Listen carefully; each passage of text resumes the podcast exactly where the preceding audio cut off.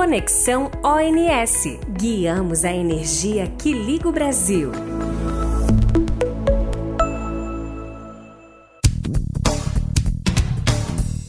Olá, ouvinte! Bem-vindo a mais um Conexão NS. Eu sou a Gisele Raiol, faço parte do time de gestão de pessoas do NS, é uma área mais focada, né, especificamente na área de saúde e bem-estar dos empregados, dos dependentes também. É, e é sobre isso que nós vamos falar um pouco hoje. Durante o ano, existem dois marcos em que a saúde mental é muito debatida. Setembro Amarelo, em outubro, por conta do Dia Mundial de Saúde Mental.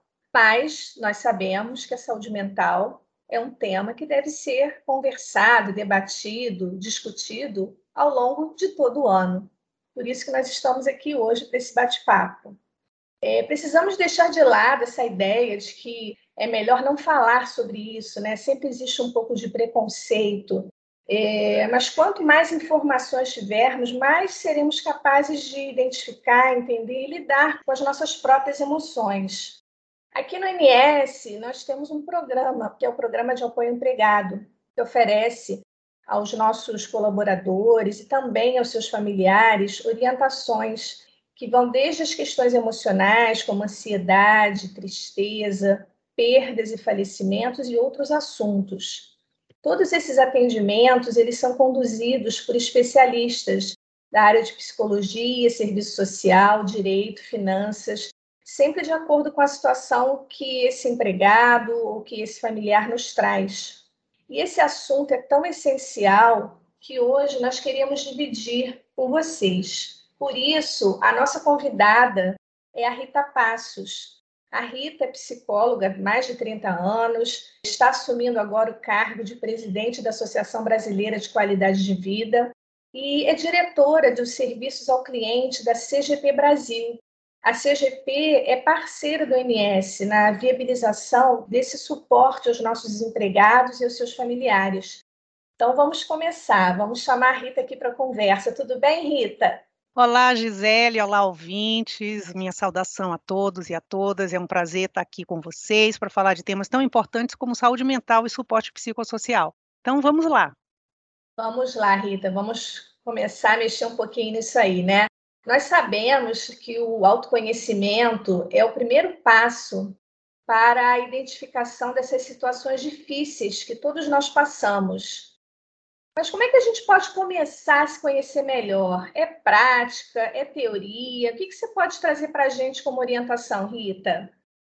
É, Gisele, eu acho que mais do que nunca é momento da gente exercitar esse autoconhecimento, né? Porque o tempo da pandemia, do Covid-19, tem sido um período muito difícil para muitos de nós, né? É comum a gente sentir medo, ansiedade, estresse, solidão, tristeza, ver o nosso padrão de sono mudar.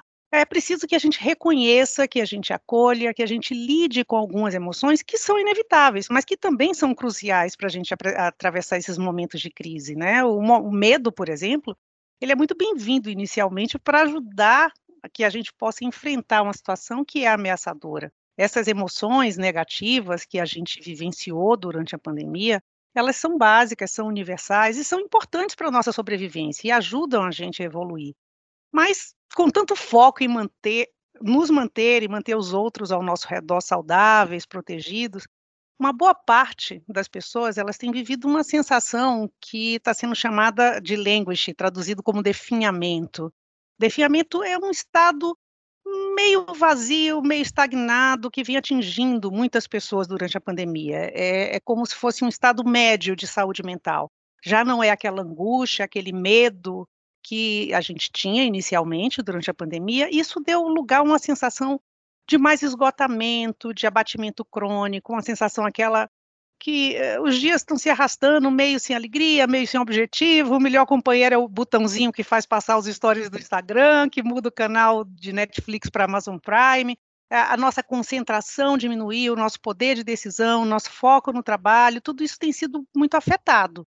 É como se a gente não funcionasse em plena capacidade, embora a gente não tenha sinais de estar padecendo de um transtorno de depressão ou de ansiedade se a gente não cuidar, se a gente não olhar para esse sofrimento, se a gente não olhar para isso, os sintomas podem ser agravados sim. Então, esse olhar para dentro, esse reconhecimento e aceitação das nossas emoções, dos nossos sentimentos, é muito importante para que a gente possa colocar em prática rituais de autocuidado que nos ajudem a lidar com tudo isso que está acontecendo. Tá? Eu hoje li, abrindo meu Instagram, uma frase que super bonitinha de uma grande pessoa, uma grande profissional para mim, que é Daniele Callas, e ela fala assim que o meu que o meu tempo de dentro abra espaços de calma e equilíbrio nos tempos de fora. Então assim, esse olhar para dentro esse autoconhecimento, nesse momento, é muito importante. Perfeito, muito boa essa frase, né? Traz uma reflexão aí bastante profunda. Acho que você abordou bem essa questão da pandemia, talvez ela tenha trazido à tona, né, muito essa questão da saúde mental. Muito bom saber que a gente já tem números melhores da pandemia e a gente tem que continuar olhando, né, para esses efeitos aí desse desse período todo de isolamento, de adaptação que, que você poderia falar para a gente, Rita, assim, de, de, primeiros sinais de alerta, né, de que alguma coisa não vai bem? Qual seria, sei lá, a luz amarela ou a luz vermelha nesse processo? Independentemente até da pandemia, é importante a gente lembrar que saúde mental não é um estado binário. Ah, então eu estou bem, você não está bem, né? Ou que ou eu tô, ou eu tenho um transtorno, ou eu estou muito bem na minha vida. Não, né? Nossa vida não é estática. Ao longo da vida, a nossa saúde mental ela pode ser afetada por muitos fatores. Situações de vida, como a gente vivenciou agora na pandemia, morte de membros da família, uma violência sofrida, pela nossa genética, pelo nosso estado de saúde geral e pelos mecanismos de enfrentamento que a gente aprende a desenvolver diante de situações que são estressantes, né?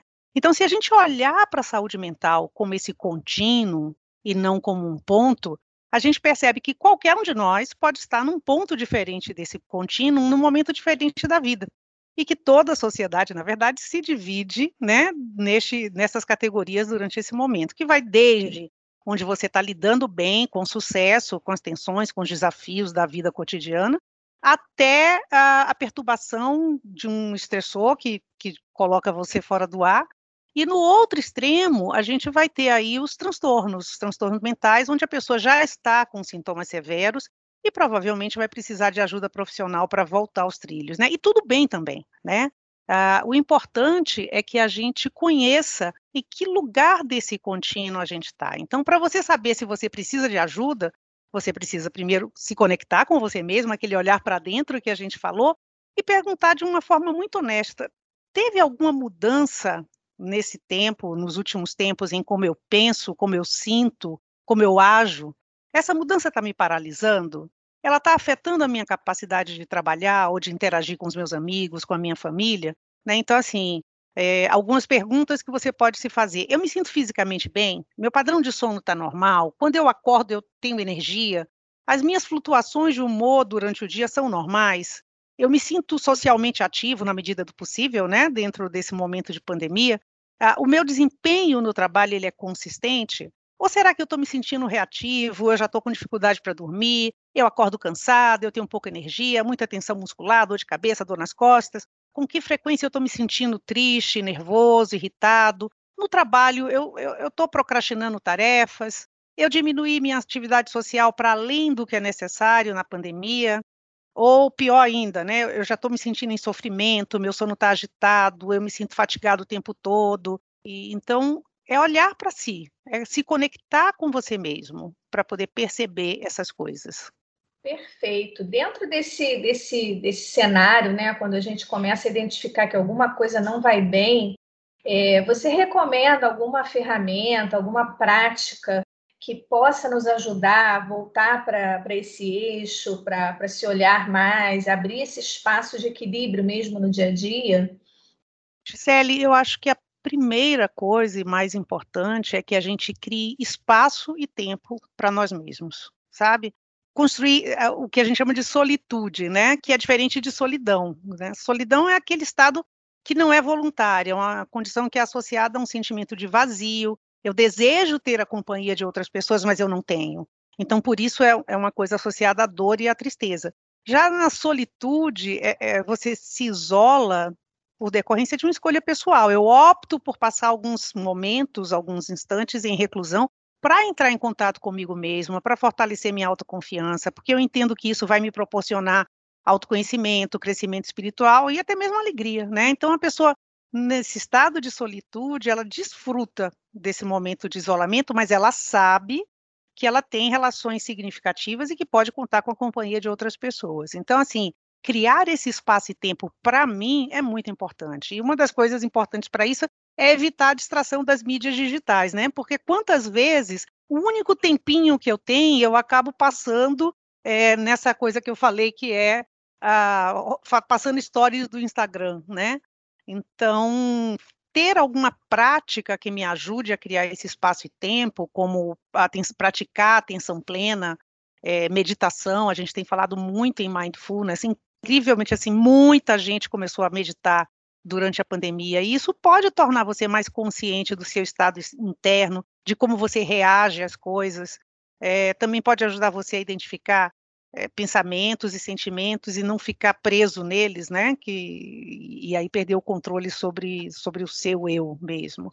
Acho que outra coisa que ajuda, além da, da meditação, e, e aí não é só meditação, tá? A oração também ajuda muito as pessoas religiosas é, que oram, né? É, isso é muito bacana também. Respirar, pôr no papel, então processar seus pensamentos, registrar seus estados emocionais, torna mais consciente, mais intencional isso daí. Você para, coloca no papel pensamento, sentimento, isso ajuda você a descobrir o que você quer, o que você valoriza, o que você que funciona para você e o que você não quer, o que não é importante, o que não funciona. Então, registrar no papel eu brinco sempre com as pessoas dizendo, daqui a 10 anos vocês já imaginaram a gente olhar os nossos diários, né? Muita gente voltou a fazer diários durante a pandemia e falar assim, quem fui eu na pandemia, né? E a outra coisa que às vezes exige um pouco de coragem, perguntar às pessoas, né? Perguntar à sua família, aos seus amigos próximos, o que, é que elas pensam de você, como é que elas estão lhe vendo? Porque, claro, não é para tomar a palavra de ninguém como a, a, palavra correta. Você precisa ter uma variedade de pessoas aí para você conseguir ter uma visão que seja mais abrangente de você mesmo. Mas tem que escutar com atenção, né? Ao que está sendo dito, sem julgar, sem avaliar, mas acolher isso daí também. Eu acho que isso tudo ajuda a gente a ter essa perspectiva, sabe? Perfeito, acho também, acho que é muito importante. Eu poderia, de repente, te perguntar também sobre a questão da prática de atividade física. O que, que você acha disso dentro desse contexto? Ah, sim, claro. A gente tem que construir a nossa própria caixinha de ferramentas, sabe assim? Então, o que é que funciona para mim? É, com certeza, evitar saídas negativas, né? Que são o álcool, é, a droga.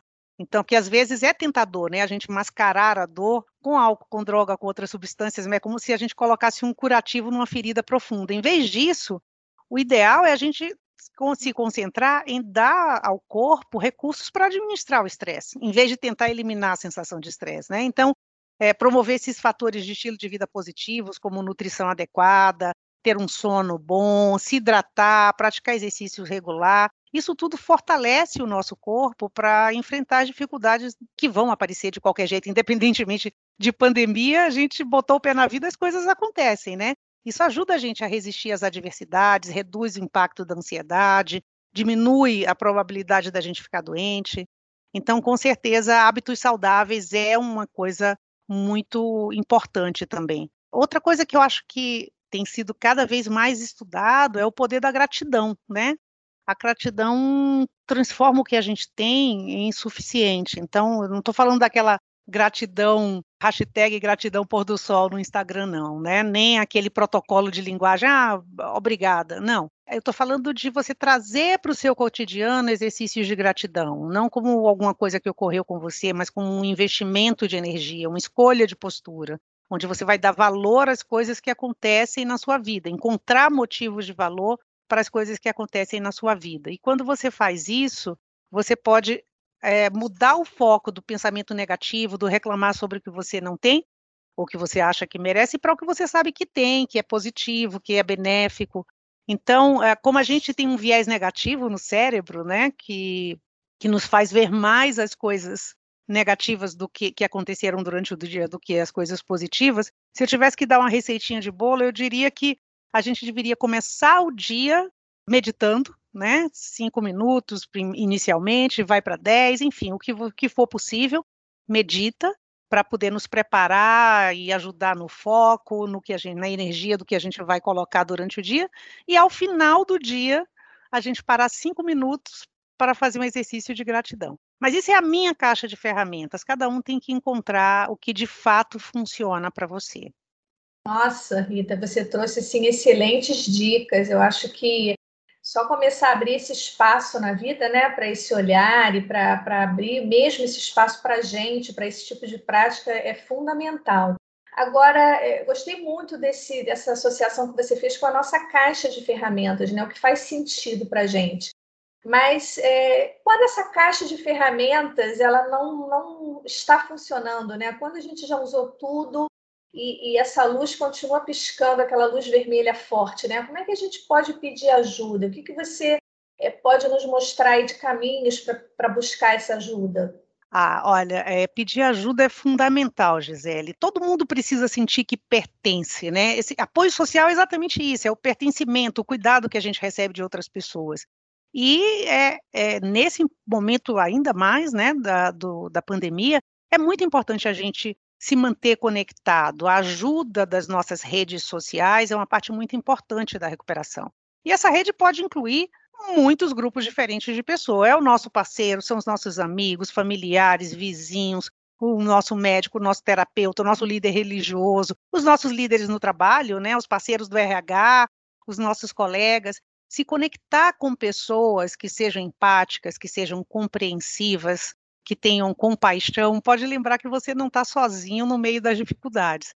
Então, é, encontrar essas pessoas confiáveis, compassivas, que possam validar seus sentimentos, ajuda muito a capacidade de controlar o estresse e apoia a, a nossa resiliência, né? Então, é, o que eu acho que é importante é que a gente considere, é, ao procurar ajuda, considere é, que você tem que se sentir seguro, porque você vai compartilhar detalhes sobre o que você está enfrentando. Então, assim, perguntar a si mesmo com quem eu posso me abrir, com quem eu me sinto confortável sendo vulnerável, em quem eu posso confiar é, detalhes pessoais de minha vida com a garantia de confidencialidade, de respeito, né? E estar atento às suas expectativas em relação às pessoas, porque você pode ter um amigo que é uma excelente pessoa para você conversar quando você precisa de uma outra perspectiva sobre um fato, mas essa pessoa pode não ser capaz de oferecer uma ajuda prática. Já a sua mãe pode ser aquela pessoa que você vai ter ajuda prática para ficar com o filho na hora que você tem uma reunião, mas ela pode não ter o conhecimento necessário para compartilhar outras coisas com você. Então, seja realista, né, ao pedir esse suporte. E uma coisa que eu acho que funciona muito bem é se juntar a um grupo, né? Ser, ser, ativo num grupo civil, numa comunidade religiosa, isso pode restaurar muitas vezes a esperança. Então, assim, mas claro que é, tudo isso é muito bom, mas tem momentos onde é, eu consigo lidar sozinho, eu uso meus próprios recursos, ou eu uso o apoio dessas pessoas, e em outras, mesmo tendo o apoio né, dos meus amigos, da minha família, eu posso me sentir paralisado, com dificuldade de dar esse primeiro passo que você falou. Enfim, seja pelos amigos, seja pela, pelas pessoas da, da empresa, seja com o seu terapeuta, o importante é você lembrar que você não está sozinho nessa jornada. E que você pode não ser capaz de controlar todas as circunstâncias de sua vida, mas você pode crescer se concentrando nos aspectos que você pode gerenciar, com o apoio de pessoas queridas e de profissionais de confiança. É, nesse ponto, até queria te ouvir um pouco. Eu acho que o movimento, né, que tanto o OMS fez há mais de um ano, como várias empresas também já fizeram há mais tempo e mais recentemente, de você viabilizar para os empregados e para os seus familiares um programa de apoio online, confidencial, é muito interessante, né? Pela, primeiro pela oportunidade da prática, do acesso rápido, é, confidencial, e muitas vezes para que as pessoas também possam superar um receio inicial, talvez um tabu, né, de entrar em contato, de pedir ajuda, é, reconhecer que precisa de ajuda, né, que essa caixa de ferramentas se, se esgotou. É, se você uhum. puder falar um pouco sobre isso, seria muito interessante. Posso, sim. É, o Programa de Apoio ao Empregado, ele é conhecido globalmente como EAP, Employee Assistance Program, né?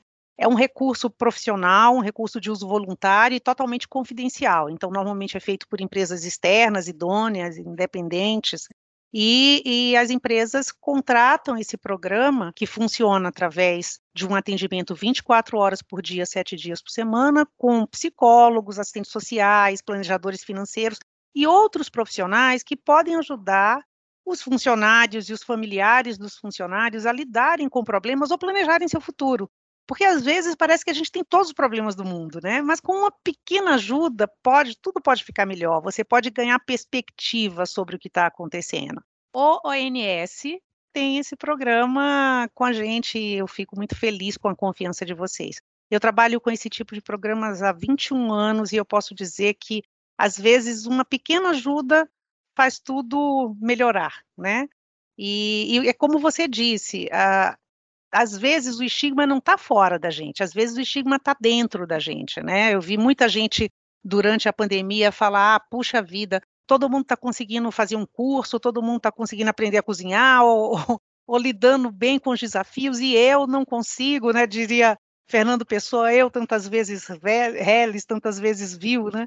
Eu não estou conseguindo, e fica naquela, não, mas eu não posso, eu não posso ser fraco, eu não posso, isso pode comprometer meu emprego, e está dentro da gente esse estigma. Então, o, o, fato de ter algo que é confidencial, que pode ser acessado a qualquer momento do dia, que é um acesso fácil, porque você pode ligar para o programa, é, facilita a busca da ajuda, sim. É, com certeza, a gente tem experiências bem interessantes e validando tudo isso, né? A dúvida que a gente sempre tem, é, Rita, é quando a gente percebe ou acha né, que alguém está precisando de ajuda, você acha que é viável a gente, sei lá, conversar, falar com a pessoa, é, sem ser invasivo, né? Ou de repente julgar se é uma ajuda ou não. A gente sempre fica um pouco em dúvida, né? Desse, desse contato. O que você pode falar para a gente sobre isso? Ah, eu acho esse tema super importante, porque realmente a gente tem medo, né, de discutir saúde mental. É, então, assim, eu acho que o que a gente precisa é estar à disposição para conversar e para ajudar quem tem necessidade. Você não precisa ser um especialista para conversar com alguém. É, embora você possa se sentir desconfortável de, de deixar que alguém converse sobre suas preocupações em relação à saúde mental, o fato é que simplesmente você dizer à pessoa que você se importa com ela pode fazer a diferença em como ela está se sentindo e pode abrir caminho para criar um diálogo. Né? Não é necessário que você resolva os problemas da pessoa, não é necessário que você faça diagnóstico, é necessário que você esteja atento para oferecer ajuda e encaminhamento. Então, iniciar uma conversa a partir de suas observações, com comentários do que você vem observando, se possível com perguntas abertas, né? Não com aquela pergunta que, é, que a resposta é sim ou não, e confiar no seu instinto, porque quando você fala e quando você ouve de maneira genuína, você cria uma oportunidade de encorajar a pessoa a buscar ajuda. Todo mundo experimenta problemas de saúde mental em algum momento de suas vidas, gente. Isso daí é, é aquilo que a gente falou do contínuo, né, da saúde mental. Então é vital que a gente não subestime a importância do apenas estar lá para alguém, sabe? Eu estou aqui, pode contar comigo. É, e quando a gente também compartilha uma fragilidade, né, uma experiência, você também abre esse canal de comunicação, né? Você às vezes pode passar uma imagem de perfeição ou fortaleza, e quando o outro também te vê numa posição de fragilidade, de, de que já passou por uma experiência, isso facilita muito essa troca, né, Rita? Com certeza, é, é essa questão da vulnerabilidade, especialmente com os líderes, tá? Isso é um recado, assim, é, acho que bem especial para os líderes. Quem está em posições de liderança, é, às vezes, é natural que quem está no seu time lhe veja mais como um super-herói, né? A pessoa forte, a pessoa que consegue levar as coisas. E a gente bem sabe, quem está em posição de liderança sabe que não é assim, né? Não é bem assim. Então, compartilhar essa vulnerabilidade sua mostra que ele também pode viver isso, né? E é muito importante. Muito bacana. É, estamos aí, infelizmente, caminhando para o final do nosso, da nosso, do nosso bate-papo. É, você quer deixar para a gente uma mensagem final, um recado especial sobre o tema? Olha, eu acho que é, a gente abordou tudo que é importante, mas assim, só para lembrarmos, né, do roteirinho aí que a gente falou, eu acho que a primeira questão é a do autoconhecimento, é a gente buscar se conhecer, identificar primeiro os sinais e sintomas, encarar o autoestigma, né? Encarar o quanto eu estou sendo preconceituosa comigo mesma.